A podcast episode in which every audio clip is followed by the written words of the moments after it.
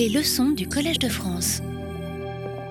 On arrive euh, aujourd'hui en fin de série euh, de ces cours euh, de cette année, portant donc sur les récits autobiographiques et égo-documents à l'époque moderne. Et je me rends compte en arrivant à ce stade que j'ai encore beaucoup de choses à dire, mais je vais quand même essayer de me discipliner, de me restreindre pour toucher une série de sujets et de textes qui me semblent essentiels, donc euh, qu'il faut absolument euh, passer en revue, et des questions aussi qui sont liées avec, ces textes.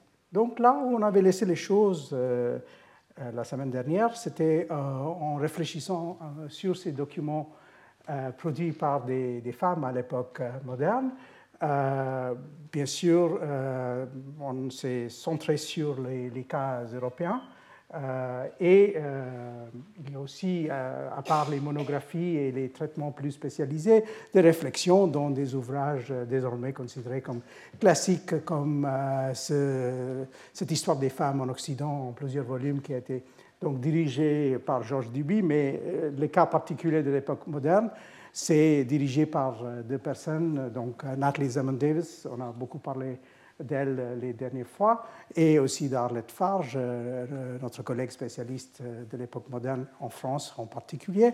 Et puis, on a aussi touché le monde espagnol et le monde hispanique plus généralement, euh, avec ce livre, par exemple, que vous voyez ici au milieu, qui porte sur les récits des femmes appartenant à la communauté des Morisco et basé en grande partie sur les documents euh, de l'Inquisition, donc euh, pas des égo-documents euh, volontaires, mais plutôt involontaires. Et cet ouvrage, donc plus général, édité par, dirigé par Mary Giles, qui traite à la fois l'Espagne et le monde espagnol plus largement, c'est-à-dire l'Amérique espagnole en particulier. Et la dernière fois, on avait par exemple aussi regardé un certain nombre de ces personnages très connus comme comme euh, Sor Juana Inés de la Cruz, qui, euh, à part euh, ses textes littéraires très connus, a aussi écrit un certain nombre de lettres qui sont restées dans les archives et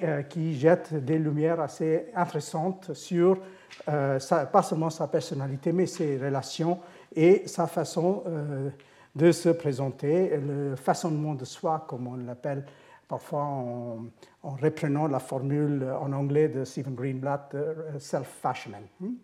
Et puis, on a aussi euh, passé euh, en revue les, cas italiens, où en fait on a beaucoup de richesses soulevées par un, certain nombre de chercheurs. ce texte, ce livre très important de Gabriele Lazzari sur la, la scrittura epistolare femminile, entre euh, l'archive et l'imprimerie, parce qu'il y a aussi, comme vous voyez, des textes qui étaient censés être euh, circulés et, publics, pas des lettres privées, mais il y a aussi des lettres qui sont restées dans les archives, souvent des lettres où il y a pas mal d'indiscrétions. Et on avait, par exemple, regardé, même si un peu rapidement, le cas de Costanza Colonna, euh, membre d'une grande famille, marié dans une autre grande famille et qui a donc eu euh, cette vie très intéressante qu'on peut euh, regarder à travers ces lettres restées dans les archives, jamais publiées, qui donc nous expliquent comment elle a fonctionné à la fois dans sa famille et dans sa belle famille, les Sforza. Euh, et, ainsi de suite. Et puis finalement, euh, on a pris un cas plus particulièrement, un cas devenu très célèbre au XXe siècle, d'un manuscrit découvert donc euh, à la fin du XIXe en yiddish, appartenant à, ce milieu qui est le milieu des juifs ashkénazes d'Hambourg. et donc cette dame qui s'appelle ici Glickel von Hamlen, mais en fait qui s'appelle euh, euh, et qui euh, a donc, dans la deuxième moitié du XVIIe, au début du XVIIIe, nous a laissé donc ses mémoires portant sur sa vie à Hambourg, autour, à Altona par exemple, et puis qui a terminé sa vie à Metz, où elle s'est mariée une deuxième fois on a donc ce, manuscrit unique qui est resté dans sa famille.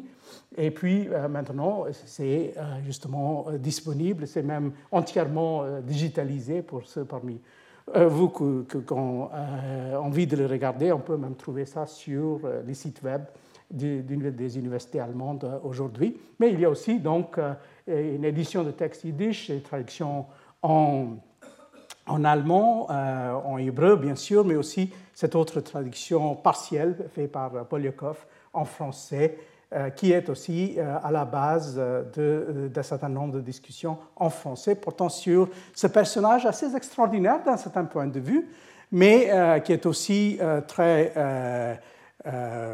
bon, qui a été utilisé justement par des spécialistes de la question de, l'histoire des femmes. Là, on retombe encore sur Natalie Zaman Davis, par exemple, que dans ce livre, là vous voyez la version anglaise, la version française, euh, qui a donc traité ces trois personnages du XVIIe siècle. Et euh, donc, euh, quand on dit juive, la, juive en question, c'est justement Glickl Bas Lib.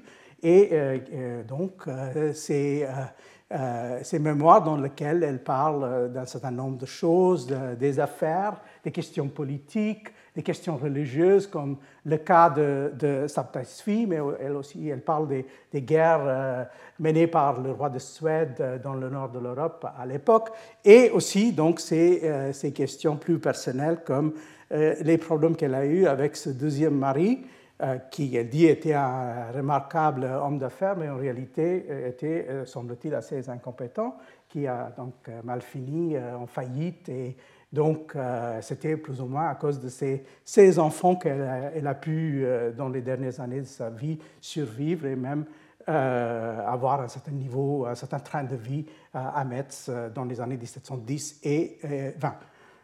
Alors, bien sûr, si on regarde ailleurs, on peut trouver des, des récits pas tout à fait semblables, mais néanmoins des éco-documents produits par des femmes. Et là, je vous ai dit que j'aurais beaucoup plus à dire sur ce sujet-là, mais je vais juste euh, me restreindre ici euh, et mentionner deux, euh, trois petits cas. Par exemple, dans les derniers temps, pour la Chine, on commence à trouver de plus en plus de choses, mais venant d'un milieu assez différent.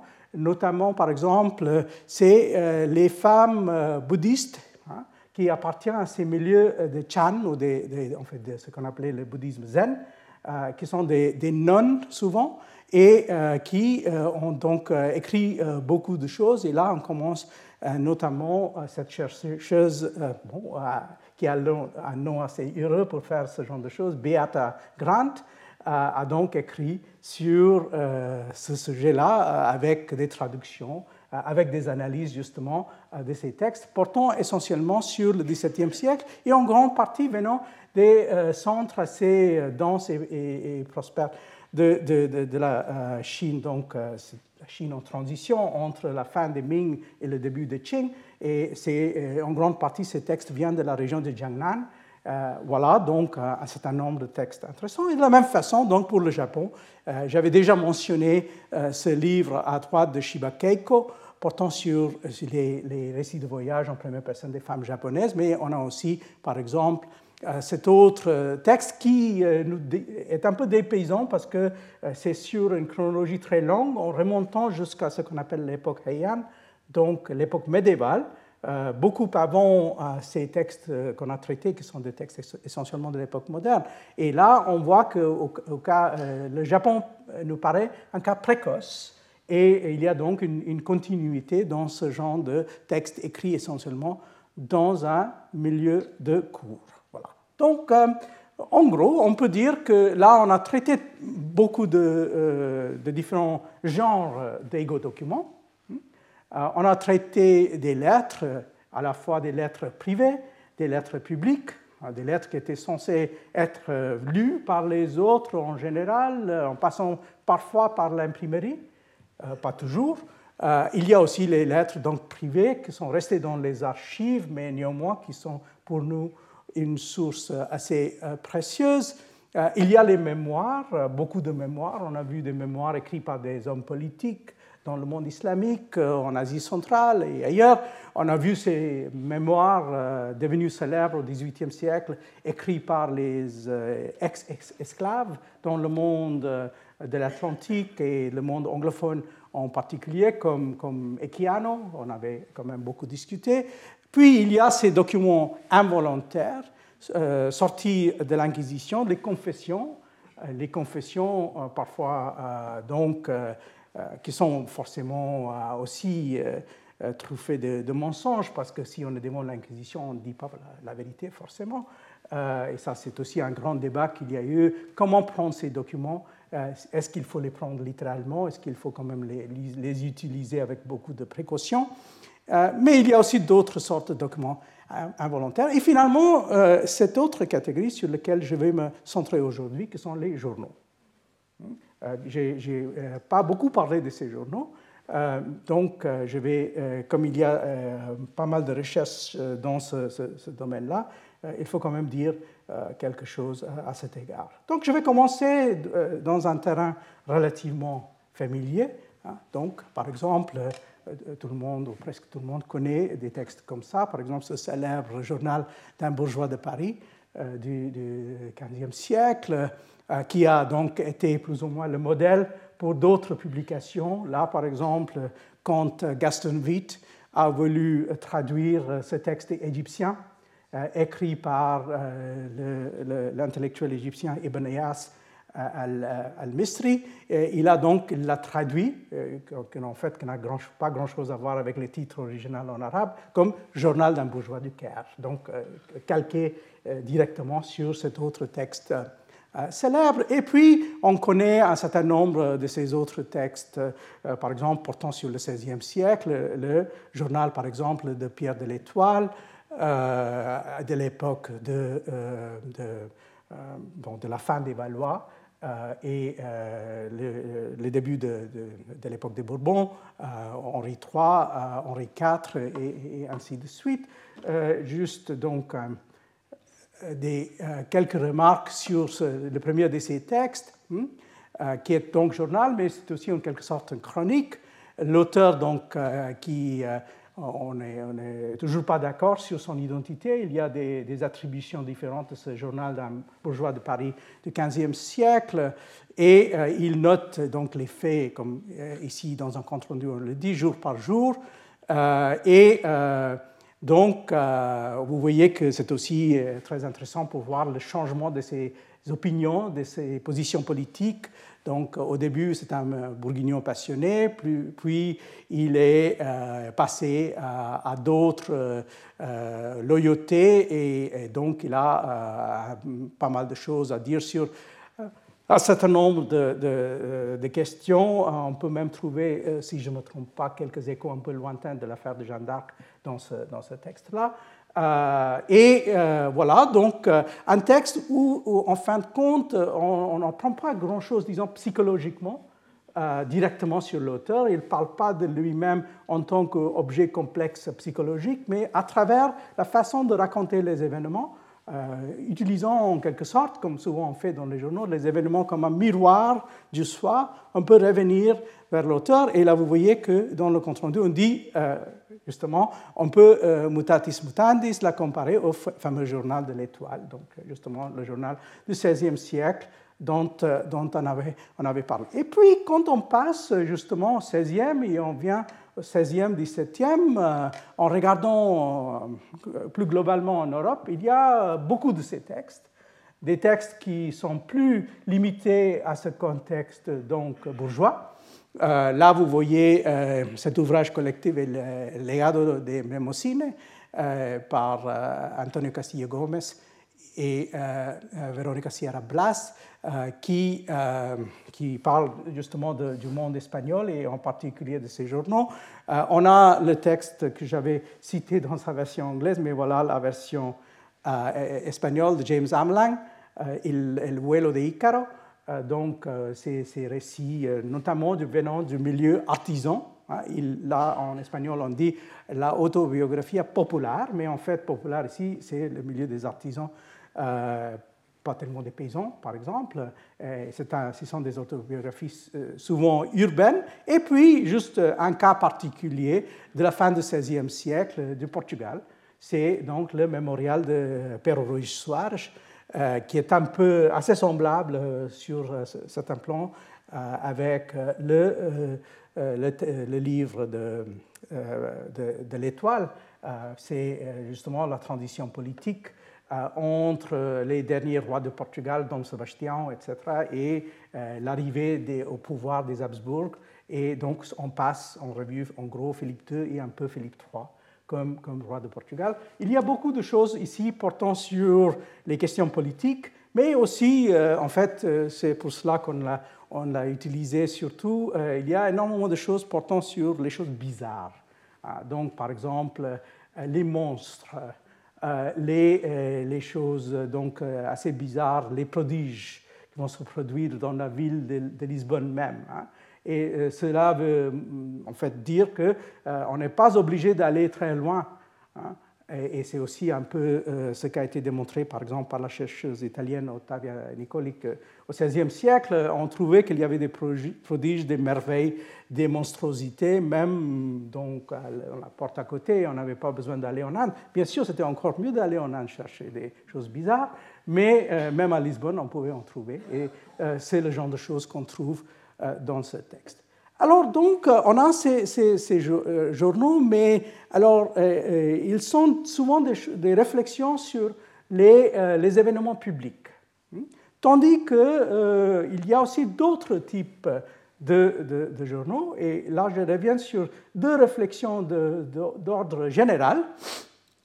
Donc, euh, euh, l'une en allemand de, de, de Hocke, Europäische Tagebücher, donc aus vier Jahrhunderten, donc sur 4, 400 ans, hein, qui est à la fois une espèce de, compilation, une espèce de euh, vue d'ensemble sur, sur ces, journaux, mais aussi euh, il y a euh, une tentative de classement pour voir quelles sortes de choses on, raconte dedans, et aussi l'évolution au fil de ces, 400 ans, parce que c'est sûr que la façon d'écrire des journaux au XVe siècle et au XIXe siècle, ce n'est pas forcément Et puis cet autre texte qui était considéré comme très important, qui reste, qui marque euh, même aujourd'hui la discussion portant sur cette question, le journal intime, qui était tout d'abord un article écrit par Béatrice Didier, qui par la suite est devenu ce, livre, et où elle, elle propose que le journal intime, c'est quelque chose euh, assez particulier comme genre,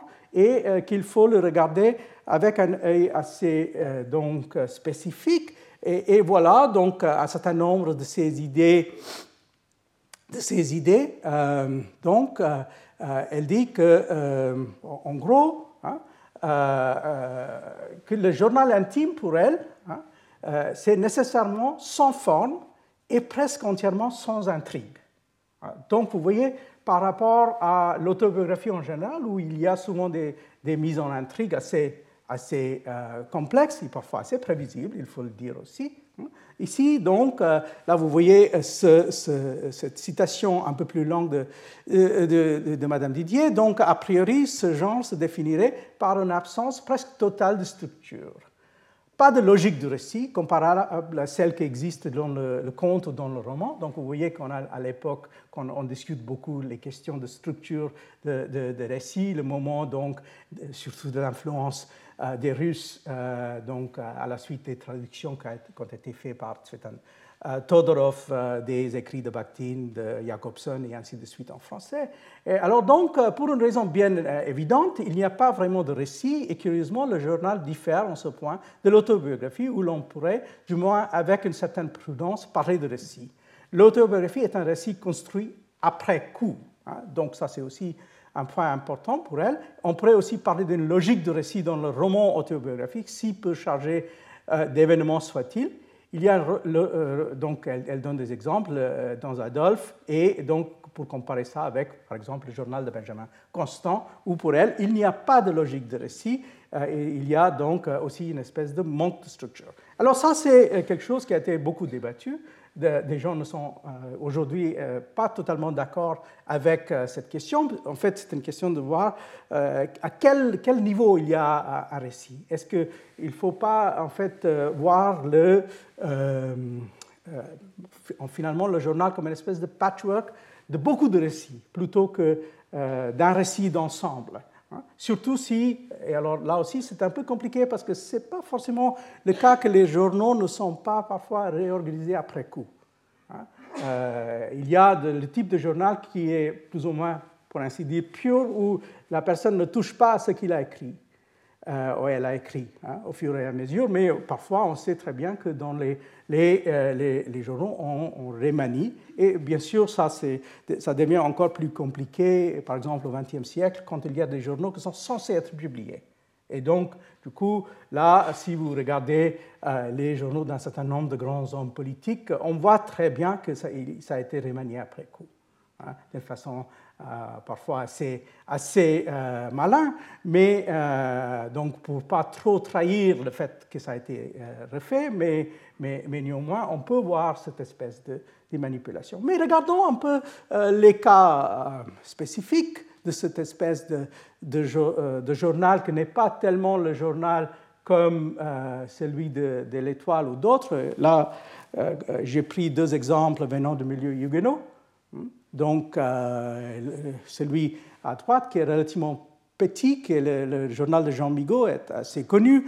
le premier, pas tellement, et c'est parce que c'est assez ennuyeux, il faut le dire, de, de, Paul de Vendée, qui était capitaine huguenot à l'époque de Louis XIII.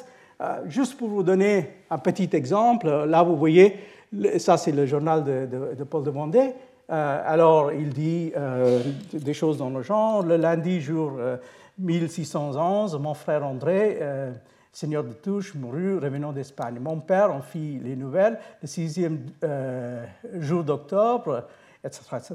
Donc, euh, le samedi 14 euh, de janvier 1612, sur la minuit, mon père mourut. Le jeudi 14 euh, de mars 1613, le contrat de mariage de ma femme et de moi fut passé à la Baudinatière par Rousseau et Bouchereau, etc., etc. Ma fille Espérance, première de nos enfants, naquit le dimanche 14e jour de septembre. Donc euh, il y a des entrées comme ça, relativement limitées, relativement petites. Le dimanche 1er jour d'octobre, ma femme fut au prêche à Saint-Hilaire où elle participa au Saint-Sacrement de la Sainte Seine. Ah, et là, on arrive vers la fin, 1623. Hein? Euh, le jeudi 7, je fus dîner à la chapelle où je, je Benjamin de Prière, Goulard, Henri, Pestreau, Tapin et Charrier Hein, et ainsi de suite. Donc ça, c'est une espèce de journal où, là encore, vous voyez, il n'y a pas beaucoup de profondeur psychologique, il n'y a pas beaucoup de réflexion, même sur les morts, même sur les mariages.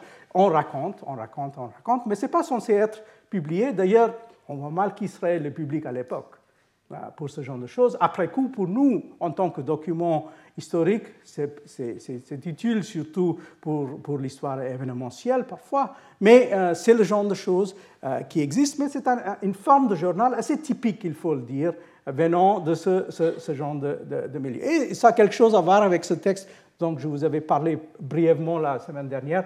Euh, ce journal tenu par une sage-femme dans les Pays-Bas, euh, Katharina Schreder, euh, dans le Friesland, qui a donc tenu, là vous voyez même la forme qui ressemble beaucoup à la forme de texte euh, que, je, viens de citer, hein, de, de, Paul de Vendée, où il y a justement ces espèces de petits morceaux. Hein, et on peut comprendre à partir de ça pourquoi on dirait il n'y a pas de forme, il n'y a pas d'intrigue. Il n'y a que ces, choses un peu à répétition, des petites euh, notations. Et là, je viens à, euh, un exemple qui va nous euh, compliquer un peu les choses. Et c'est un cas qui n'était pas très connu, même si, bon, à l'époque, c'est un personnage qui était assez connu, mais puis c'est quelqu'un qui a été célèbre, puis oublié, puis retrouvé. Et ça, c'est le cas de Ulrich Brecker. Donc, Ulrich Brecker, qui était un homme euh, de, Suisse euh, allemande, hein, et donc euh, qui a écrit pas mal de choses. On a donc ce texte en allemand, ce Lebensgeschichte, qui a été donc traduit ici, vous voyez la version française, Histoire de la vie et aventure naturelle de l'homme pauvre de Toggenburg. Donc, l'homme pauvre, c'est lui, il se vante un peu d'être celui qui, est un homme pauvre, qui n'est pas un de ces bourgeois, et ainsi de, de suite. Et euh, donc là, vous voyez euh, qu'en réalité, ça fait partie, c'est en fait une petite partie de sa, production qui est d'ailleurs assez énorme. Il y a maintenant les Simplish Shift, donc en plusieurs volumes, en cinq ou six volumes si je ne me trompe pas, et dans lesquels on trouve maintenant ce texte. Donc qu'est-ce qu'on peut dire sur, sur On peut dire et ça, c'est la, euh, discussion euh, assez utile faite par notre collègue Hans-Jürgen Lösberg, euh, où il dit donc qu'on peut traiter ça comme les écrits, plus généralement les autobiographies plébéennes. Hein. Donc, c'est un paysan suisse du 18e, hein, et donc qui, qui, est né en 1735 dans la région de Tockenburg, en Suisse orientale. Euh, il est le, quatrième enfant d'une famille de petits euh, paysans montagnards. Et puis, il, apprend à lire et à écrire. il est donc euh, par la suite pris dans la guerre de Sept ans, involontairement. Et il va donc passer un peu de temps pendant la guerre de Sept ans en Bohème avec l'armée de Frédéric II. Puis il va réussir à s'échapper et il, revient dans son pays natal et à partir de cette expérience, il va donc commencer à écrire de plus en plus et il a donc un certain succès. Donc, euh, vous voyez là les campagnes de, Frédéric II il est donc autour de ces, mouvements euh, euh, en Bohème. et ce qu'il fait, donc, c'est toujours selon Brink, c'est un un univers de refuge tout d'abord et moyen de compensation euh, pour euh, une existence vécue comme chiche et frustrante. Hein. Et donc, il publie cette autobiographie qui a un certain succès éditorial, et puis il, commence à avoir des, songer à une grande carrière en tant que littéraire. Il écrit une comédie inspirée de Shakespeare, il écrit un roman de chevalerie et près de 3000 pages de journal intime Hein. Mais le problème, c'est qu'apparemment, personne n'a envie ni de le lire, ni de le publier. Donc, il contacte son éditeur Fuseli, qui dit que non, que euh, ça suffit d'avoir lu euh, ce, texte de pauvre homme euh, qu'il a, a, écrit. et donc, avec le passage de temps, il devient de plus en plus frustré, frustré avec sa femme, Salomé en bulle que, euh, fille de paysan euh, aisée mais analphabète et qui lui reproche, comme on dit ici, jour après jour, euh, de dépenser inutilement temps et argent pour des livres. là, vous avez donc un portrait de, de, de cette personne et sa femme fait vers la fin de sa vie, au début, à la fin du 18e. Et euh, là, donc, euh, comme, dit Luzebrink, l'autobiographie, le journal intime de Brecker, fourmille de passages qui témoignent d'un complexe d'infériorité frappant envers le monde des élites savantes, leur mode d'expression, de comportement et euh, de sociabilité. Il dit lui-même, né de parents pauvres, j'étais dans un coin sauvage de ce monde, j'ai grandi mis sauvage sans aucune éducation. Donc il parle souvent de lui dans des termes un peu méprisants. Il, dit qu'il est un bonhomme euh, simplet, hein, paysan inculte, euh, un béné de sans éducation ni talent, mais en fait c'est une espèce de, façon d'attirer des compliments des autres en s'insultant lui-même de cette, de cette façon-là, sauf qu'en tant que stratégie, ça n'a pas très bien euh, marché. Et en, fin de compte, c'est pas après ce premier moment, le passage de l'autobiographie vers le journal n'a pas été un grand succès euh, pour lui, mais c'est un cas assez intéressant, encore une fois, pour nous, de voir quelqu'un qui, qui a tenté différentes choses, qui a essayé de marcher dans des genres d'égo-documents différents et qui a vu que ce n'était pas si simple que ça que de passer d'un vers l'autre. Donc, 18e siècle, on a, on a beaucoup de choses. Là encore, je vous mentionne ce, cas assez connu, un cas, français de, Simon Prosperardi euh, qui est quelqu'un qui est assez, connu dans le, milieu des livres et des libraires. Euh, en fait, il y a souvent, même aujourd'hui, vous voyez, même en 2016, il y a eu des colloques tout entiers euh, consacrés au journal d'Hardy. Mais là encore, il faut dire qu'on ne revient pas vers ce genre de texte pour, pour ce qu'il y a de l'auteur. Hein. Ça, c'est, on reste un peu dans ces habitudes, en fait, où on utilise le texte pour le regard qu'il porte sur, comme vous voyez ici, Paris à la fin du XVIIIe siècle. On n'est pas tellement intéressé par la richesse donc, de la vie intérieure de la personne ou ce qu'on peut apprendre sur lui, mais plutôt c'est une espèce d'effet là de, de, miroir, mais un peu dans l'autre sens, la personne devenant donc le miroir du monde extérieur et euh, plutôt que le monde extérieur euh, qui nous aide donc à, penser la personne. Donc, par exemple, ici, un des comptes rendus sur euh, des textes d'Hardy nous dit que, bon, on, comprend que c'est un Parisien de naissance, fils d'un receveur de, taille de Cahors, avocat au Parlement, et donc il, est, bon, il s'installe rue Saint-Jacques à, la colonne d'or. Et puis, euh, en, fin de compte, c'est parce qu'il y a beaucoup de choses là-dedans portant sur la vie euh, juste avant et même pendant et après la Révolution. Donc, c'est essentiellement comme source qu'on euh, l'utilise. Donc, du coup, on comprend qu'il y a là pas du tout d'accord parmi les, les, analystes sur ce qu'il faut faire avec, avec le journal. Est-ce qu'il faut le voir euh, essentiellement en tant que euh, document, fenêtre, ou est-ce qu'il faut le voir euh, vraiment, encore une fois, essentiellement comme, comme égo-document qui nous donne quelque chose sur la personne insérée dans sa culture hein? Un texte qui reste assez classique d'Alain Girard, qui remonte maintenant aux années 60, si je ne me trompe pas, et il dit que, bon, bien sûr, il y avait le journal avant le journal intime, mais puis il y avait le journal intime, hmm, et que euh, peut-être le journal en tant que tel subsistera quand le journal intime aura peut-être disparu. Hein.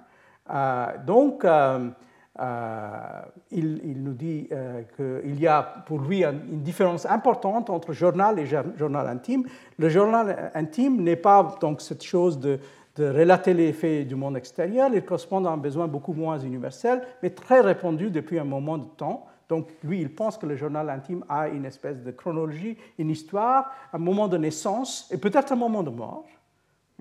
Et euh, il nous dit effectivement qu'il euh, euh, n'y a pas de frontière absolue entre journal externe et journal intime, mais il y a quand même des différences qu'on peut, on peut voir. Et lui, il a un peu tendance, comme on a vu dans la littérature en général sur les égo-documents, de tout centrer sur l'Occident et sur l'Europe occidentale, comme si ce sont des genres qui sont essentiellement basés sur, euh, sur une seule culture, mais avec le temps et avec le travail des historiens, on se rend compte qu'on peut trouver des choses, on peut trouver des choses, peut-être pas la même recherche, richesse partout, mais on peut trouver des choses, juste pour vous donner un exemple de quelque chose que à l'époque, quand Girard avait écrit son article, n'était pas connu, mais qui a été donc euh, pas très connu, mais qui a été donc par la suite euh, publié. Ah, c'est euh, donc le journal. En fait, on utilise même en russe le même mot de journal, c'est un mot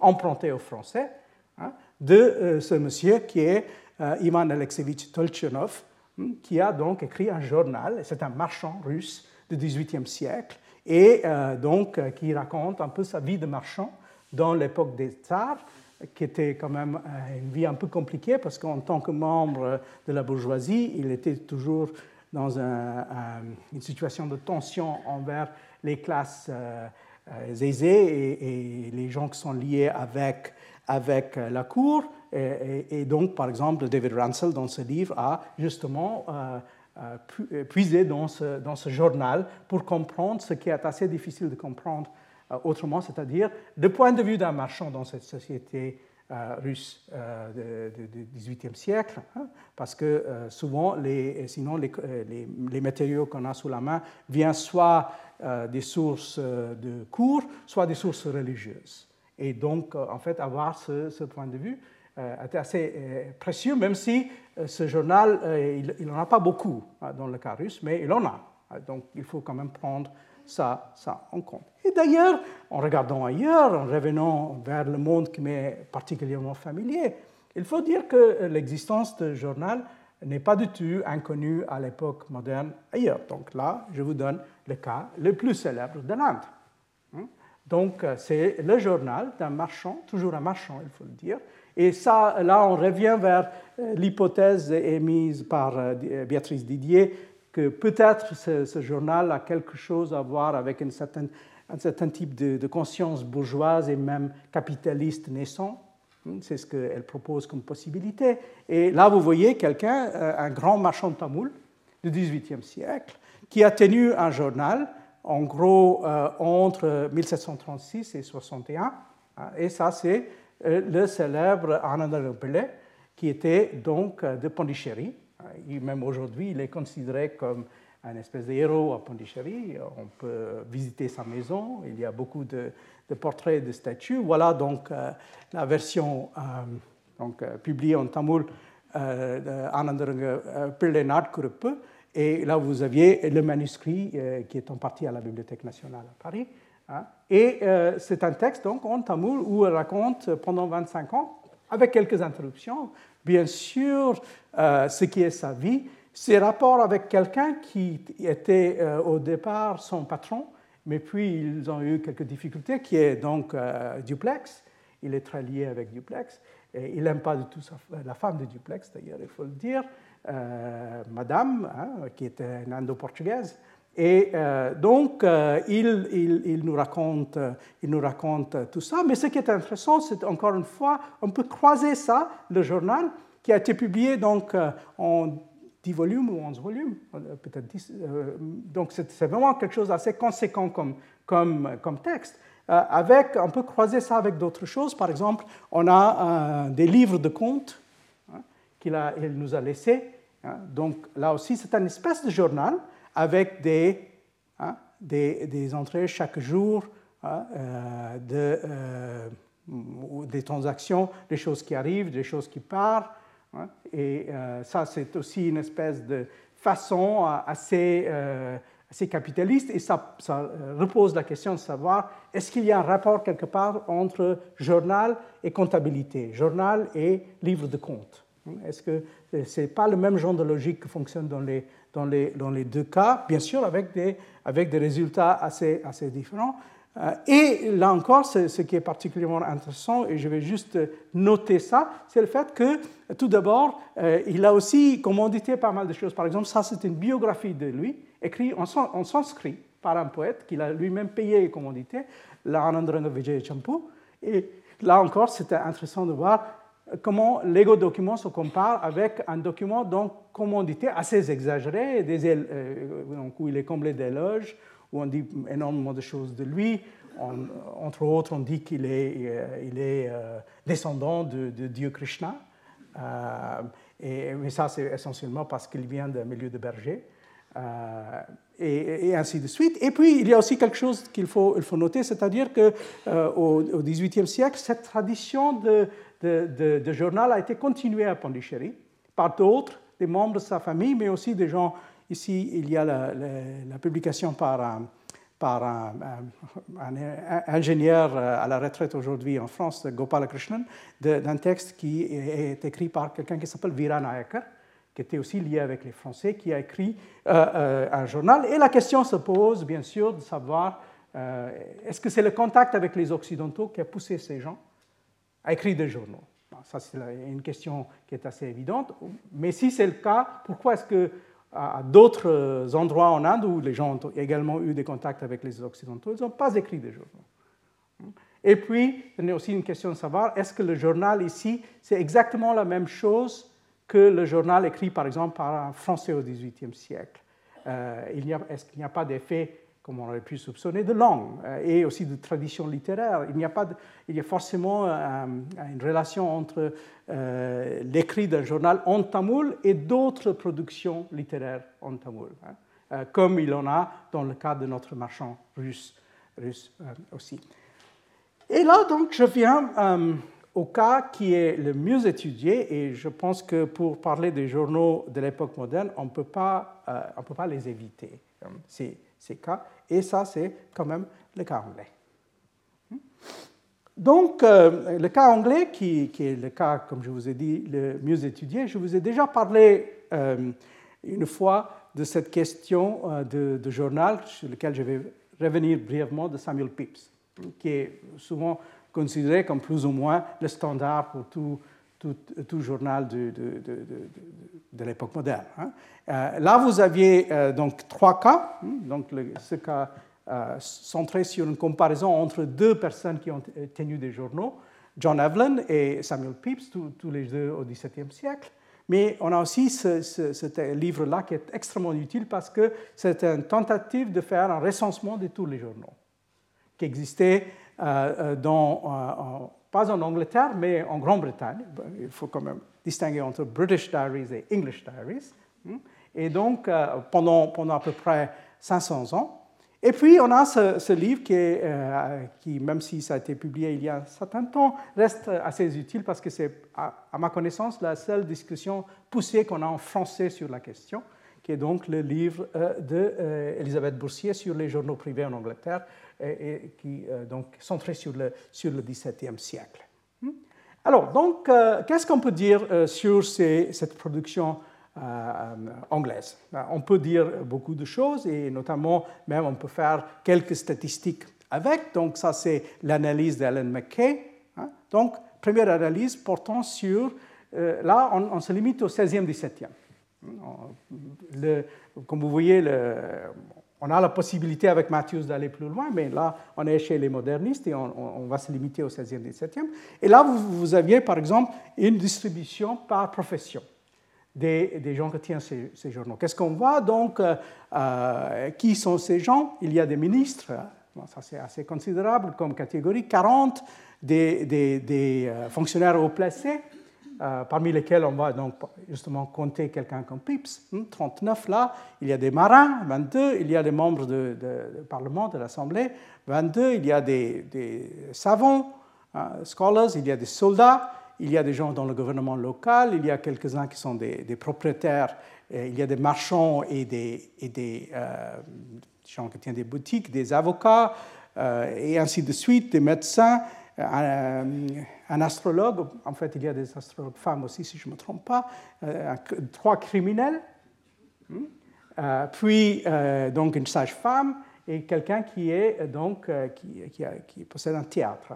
Donc, euh, assez, euh, assez divers d'un certain point de vue, mais bien sûr, il y a, on voit qu'il euh, y a beaucoup plus de production dans le monde des gens de pouvoir et, les bourgeois que dans, parmi les gens, disons, entre guillemets, plus humbles ou les classes, donc pour revenir à cette, ce vocabulaire que j'ai utilisé la dernière fois, des classes subalternes, mais qui ne sont pas absents non plus dans, dans cette, cette affaire. Qu'est-ce qu'on peut dire autrement sur, ces, sur cette production? Euh, Il y a la question de la distribution par région. Et ça aussi, c'est intéressant, mais probablement assez prévisible. Tout d'abord, il faut noter qu'il y a une expansion très nette entre le 16e et le 17e. Il y a beaucoup plus de production au 17e qu'au 16e. Mais il y a aussi une espèce de monte équilibre. Euh, vous voyez que euh, la, grosse partie de la production vient de ce qu'on appelle les home counties. Hmm? Donc, euh, cette région-là. Et puis, il y a une production importante dans le West Midlands, dans l'East Midlands, dans le Nord, en gros, c'est moins important. Hein, parce que la région étant plus grande et la production étant à peu, près égale. des gens aussi de West Country, donc on peut dire que euh, pour le XVIIe siècle au moins, euh, l'Angleterre euh, globalement est présente dans toutes les régions. Ce n'est pas comme si il y a absence véritable de régions, mais d'une façon assez inégale. Et là, vous allez voir, si on regarde les home counties, hmm, donc on est plus ou moins là, Londres et les, endroits autour, Kent, Sussex, Surrey, Hampshire, Berkshire, et ainsi de suite. Donc vous voyez que là, c'est aussi probablement assez prévisible. Sur 77 au XVIIe siècle, 37 vient de Londres et de Middlesex. Donc c'est vraiment de ce centre. Et puis les autres sont plus ou moins présents. Euh, parfois euh, d'une façon qu'il faut expliquer pourquoi tant de, journaux euh, venant de, Essex et de Kent. Hmm, et donc, voilà, de cette, cette région-là, c'est une région maritime, mais ce n'est pas forcément une explication. Euh, et euh, donc euh, une présence beaucoup plus faible d'un certain nombre d'autres régions. Hein. donc on peut toujours revenir à des micro-explications. Par genre, euh, bien sûr, comme toujours, il y a un, déséquilibre. Il y a beaucoup plus de, journaux tenus par des hommes que par des femmes, mais il y a quelques exceptions. Les femmes ont des journaux, mais souvent, ce sont des femmes appartenant à des milieux aristocratiques.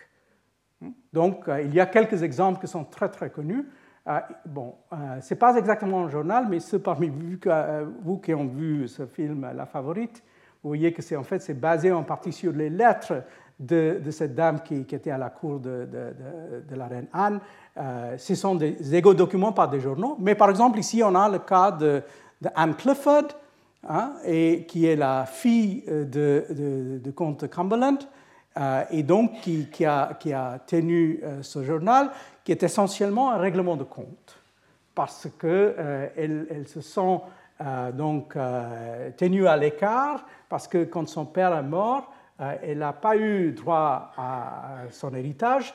L'héritage est passé à son oncle. Et donc, euh, comme on dit ici, uh, the chief motivation for beginning the diary was to record her struggle against her blood family, her husband, and even the king. Donc, en fait, tout le monde est visé ici. Hein, sa famille, la belle famille, le roi, tous les gens qui étaient contre, contre elle. Et euh, donc, il y a aussi beaucoup de, d'entrer dans ce, journal où elle parle de combien en fait elle est isolée hein, euh, et euh, donc euh, déprimée, isolée et, ainsi de suite dans cette situation d'isolement. donc vous voyez par exemple cette phrase à la fin où elle dit I, weeping the most part of the day, seeing my enemies had the upper hand of me. Donc ça c'est assez typique de ce, de ce journal. On a donc un certain nombre de textes comme ça, mais comme je vous ai dit, venant essentiellement des classes aisées euh, plutôt que des, classes plus modestes parmi, parmi les femmes. Et donc on a bien sûr euh, le passage obligatoire par Pepys, hein, qui, euh, qui, lui donc a, beaucoup écrit. C'était censé être donc un journal intime, beaucoup d'indiscrétion là-dedans. Hein. et donc, en fait, vous voyez que ça a été même l'objet de l'attention d'un certain nombre de livres, soit écrits en français, soit traduits en français. Donc, ce livre populaire qui a été donc traduit en français de Claire Tomlin, euh, Samuel Pepys ou Monsieur, monsieur moi-même, hein, donc euh, qui euh, c'est pas seulement l'auteur pour elle d'un d'un égo-document, mais quelqu'un qui, selon la, le portrait qu'elle nous donne, c'est un espèce de, monstrueux. Hein, euh, et euh, qui raconte donc euh, beaucoup de choses sur, lui-même d'une façon assez bizarre. Là, il y a une traduction partielle en français de, de, journal, mais en fait, c'est assez curieux parce que vous voyez que le journal est écrit d'une façon codée. Hein. Donc, ce n'est pas écrit directement comme ça en anglais, c'est écrit, il y a quelques mots en anglais qui viennent de temps à autre. Donc, vous aviez ici grazing, humming et des choses comme ça, et Portuguese ambassador. Hmm, mais c'est en fait c'est quelque chose qui lui il n'a pas développé tout seul. C'est aussi quelque chose que John Evelyn a tendance à utiliser, des espèces de codes euh, qui euh, sont censés être lus euh, que par des gens. Donc c'est, quelqu'un tombe sur le, sur le journal ouvert sur sa table, on ne peut pas le lire tout de suite. Il faut quand même faire un, petit effort de, décryptage avant d'y arriver. Et juste un exemple donc de ce, de ce texte pour vous donner un petit saveur de comment il fonctionne. Donc ça, c'est 1668, uh, où il dit « Up the Times by water Whitehall to the Duke of York ah, Donc ça, c'est l'époque de Charles II. Et puis, euh, donc, c'est bien sûr, il y a des choses euh, portant sur, euh, sur les libraires, les librairies. Il dit, par exemple, et ça c'est assez amusant, parce qu'il se vante en fait de connaître à la fois, d'avoir une bonne connaissance de français et d'espagnol. Ah, il dit qu'il est allé à Duck Lane, and there did overlook, overlook ça veut dire look over, hmm, uh, a great many of M. Fouquet's library. Donc apparemment, la bibliothèque euh, de Fouquet était, euh, était arrivée à, à, Londres en partie hein, pour, pour être vendue par les, les, libraires, that a bookseller had bought. Hmm, and I did buy one Spanish work, Los Ilustres Varones, hein, donc il l'a appelé. Ah, et donc là, euh, on, on, on, bascule comme souvent avec, avec Pepys euh, dans ses aventures amoureuses. Hein. Donc il dit, alors il est dans la librairie, Here I did endeavor to see my pretty woman, that I did besar en las tenebras, hmm? a little while después. Hmm? Et donc, and did find her sola in the boutique, but had not la confidence para hablar a ella. Hmm? So lost my pains. Et donc, en fait, à chaque fois qu'il a envie de dire des choses un peu, un peu comme ça, un peu louches, et donc il, revient en utilisant soit le français, soit l'espagnol, soit un mélange. Donc, là encore, hein, il, il, dit call it Mitchell's, and there did see Betty, and that was all, for either she's shy or foolish, and su marido had no mind para laisser mi si su mujer.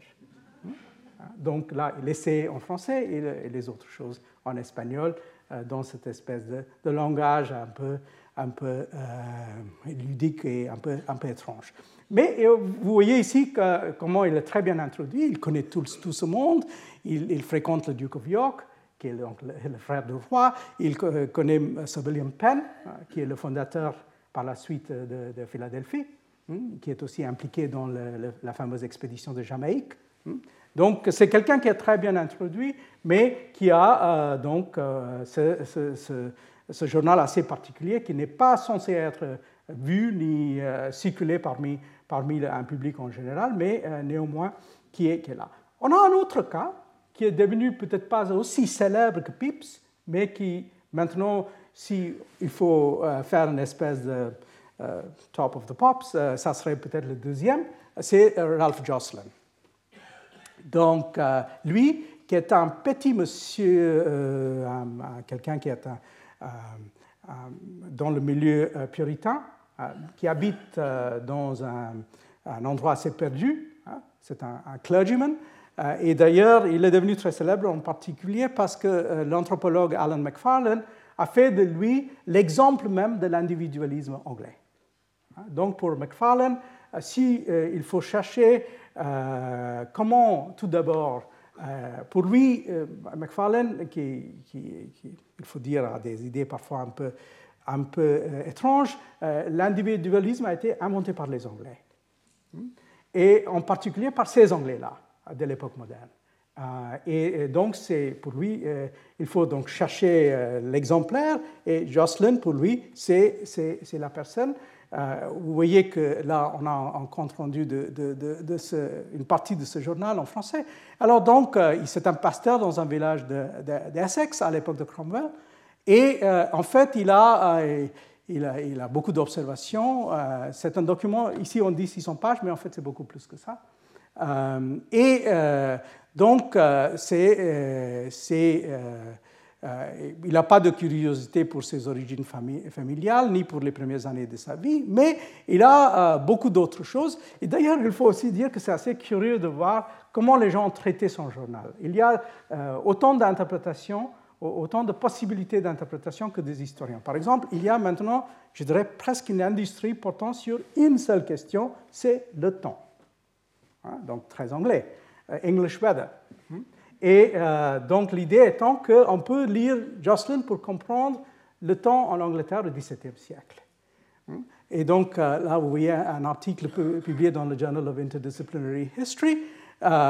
et par la suite, les gens maintenant spécialistes de ce qu'on appelle Little Ice Age, euh, donc, euh, comme, euh, l'historien Jeffrey Parker avait discuté sur la crise du XVIIe siècle, ils ont beaucoup utilisé ça parce que si vous regardez le journal de Jocelyn, vous pouvez par exemple avoir des données sur combien de jours il, en avait avec frost and ice. Hein, par, par, an, et puis aussi il note religieusement, il faut le dire, la température. Hein. Et donc, vous pouvez utiliser ça pour, pour, avoir ces espèces d'indices euh, portant sur, le temps. Donc, ça, c'est une façon très externaliste de regarder vers son regard pour des choses, euh, des données objectives hein, euh, autour de lui. Mais il y a aussi d'autres qui ont tiré Jocelyn vers d'autres directions, et notamment cet article, d'ailleurs, assez intéressant, assez classique, euh, publié pas au tout début de sa carrière, mais quand même relativement tôt dans sa carrière par quelqu'un qui est devenu par la suite un très grand historien, très célèbre, Peter Buck, qui a donc euh, écrit cet article qui s'appelle L'histoire sociale des rêves, c'est publié dans les Annales, et euh, donc dans lequel Buck nous dit que pour le XVIIe siècle, et surtout pour l'Angleterre, on peut en fait revenir vers ces journaux pour comprendre les rêves de ces gens.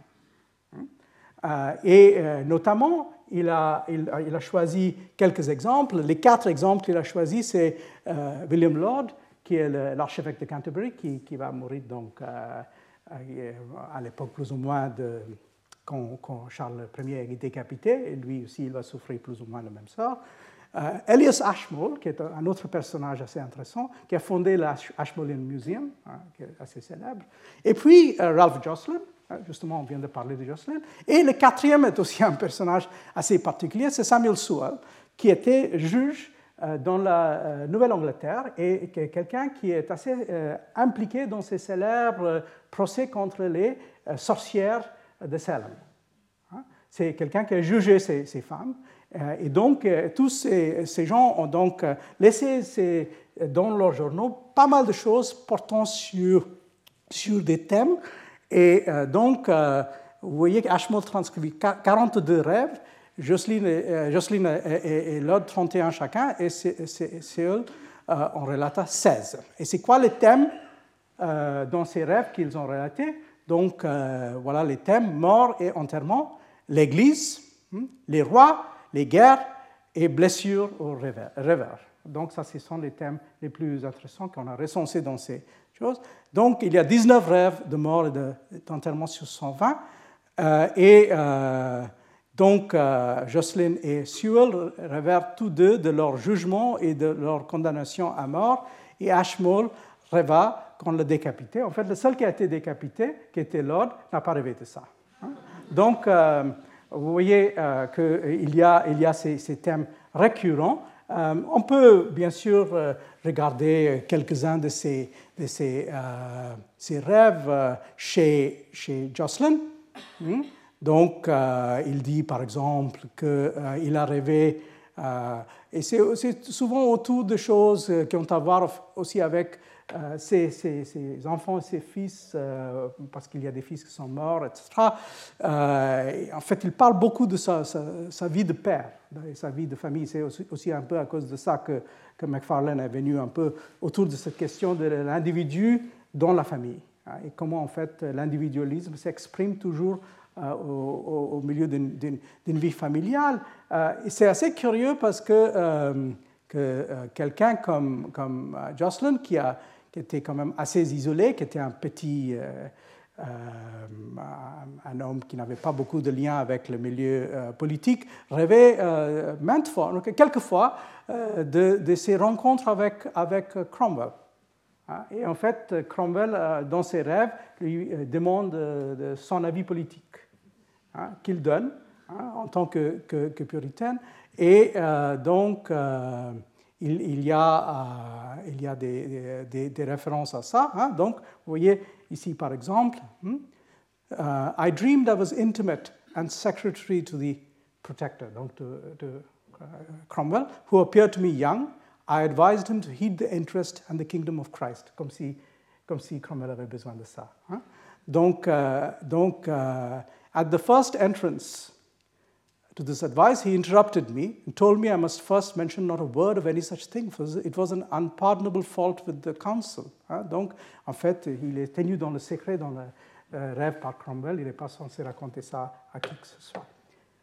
Donc, ça, c'est un autre grand sujet, un sujet qu'on peut euh, donc traiter dans ce cas, ce cas euh, anglais, bien sûr, mais on peut aussi amener ce sujet ailleurs. On peut l'amener en Inde, par exemple, où il y a des rêves des rêves qui sont racontés, des rêves qui sont donc euh, parfois analysés.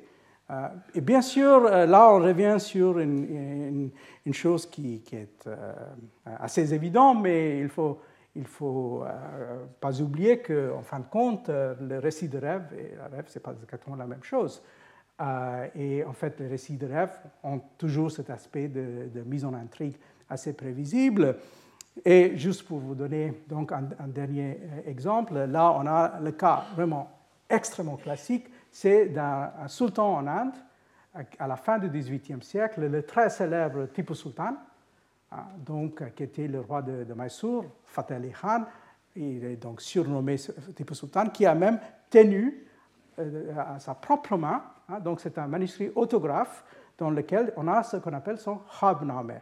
Hein, donc là, vous voyez, il y a la description, première page, en anglais, parce que finalement, c'est tombé dans les mains des Britanniques, et aujourd'hui ça se trouve dans le British Library. là, vous avez donc ce qu'il raconte de ses rêves, hein, des rêves donc souvent assez assez euh, mais portant sur d'autres thèmes aussi, des thèmes religieux. Et là, encore une fois, il faut quand même revenir sur la spécificité culturelle de ces rêves.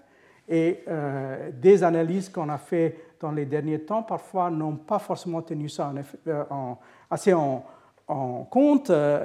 donc, l'historienne australienne Kate Brittlebank, qui a fait deux articles sur ce, qu'elle appelle le Dream Register, le Krabname, en fait, elle a tendance de penser que euh, tout roi à l'époque moderne rêve plus ou moins de la même façon. Hmm? Donc, c'est, en fait, c'est un effet pour elle de pouvoir. Hein? Donc, par exemple, elle fait cette espèce de comparaison entre les rêves de Tipu Sultan et de Pierre le Grand, pour nous dire que, grosso modo, il n'y a pas énormément de différence. Moi, je ne vois que des différences, il faut le dire. Hein?